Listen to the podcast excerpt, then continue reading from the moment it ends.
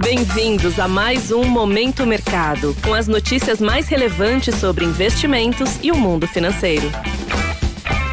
Muito bom dia para você ligado no Momento Mercado. Eu sou o Endel Souza e bora para mais um episódio desse podcast que te informa e te atualiza sobre o mercado financeiro. Hoje vou falar sobre o fechamento do dia 15 de dezembro, quinta-feira.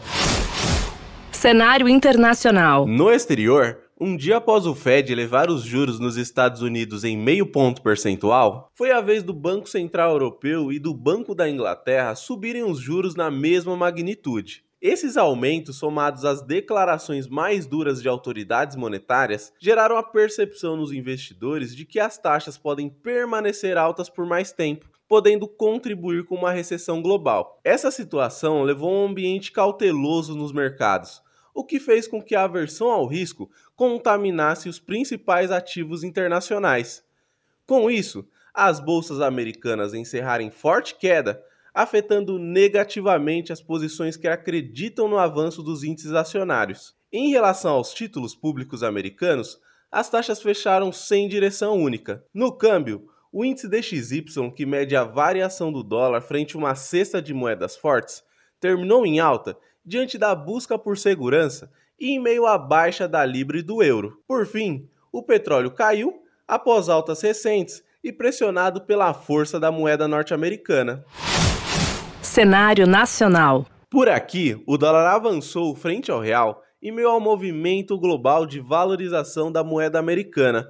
Porém, a alta foi amenizada com a expectativa do mercado de que o Senado não aprove a mudança na lei das estatais e também pela dificuldade na aprovação da PEC de transição, o que pode fazer com que a proposta cause impacto menor nas contas públicas.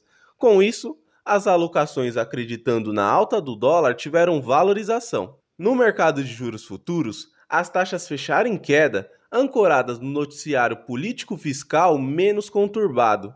Desta maneira, as apostas no avanço dos juros futuros foram prejudicadas. Em relação à bolsa, mesmo com o mau humor visto nos seus pares internacionais, o Ibovespa encerrou estável, influenciado pelo cenário doméstico mais favorável, com destaque para os ganhos das ações de empresas estatais. No lado negativo, as principais baixas ficaram com Gol, Braskem e CVC.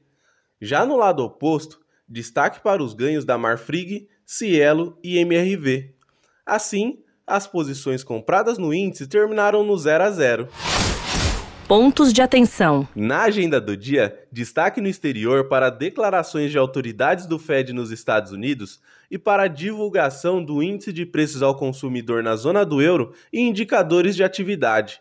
No Brasil, as atenções seguem para os desdobramentos em relação ao ambiente político e fiscal. Sobre os mercados, agora pela manhã, as bolsas asiáticas fecharam na maioria em baixa, acompanhando o tom negativo dos mercados no dia anterior. Na Europa, os índices abriram com queda em meio à divulgação de dados econômicos.